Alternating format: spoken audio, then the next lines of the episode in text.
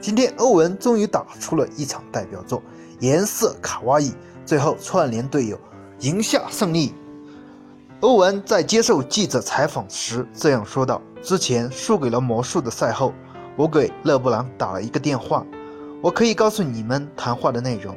我是在向勒布朗·詹姆斯道歉，并询问他如何和年轻人相处。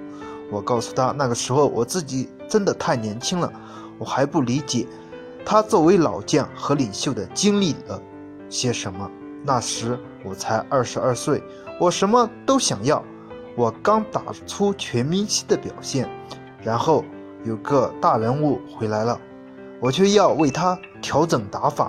年轻人当然会记恨，但现在我开始理解勒布朗，因为现在我处的位置和他一样，并不是一个轻松的工作。这种巨大的压力太过于沉重。在之前，因为输球。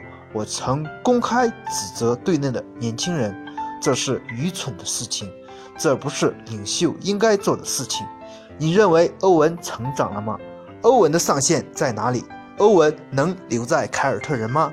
欢迎大家踊跃的点赞评论，谢谢大家。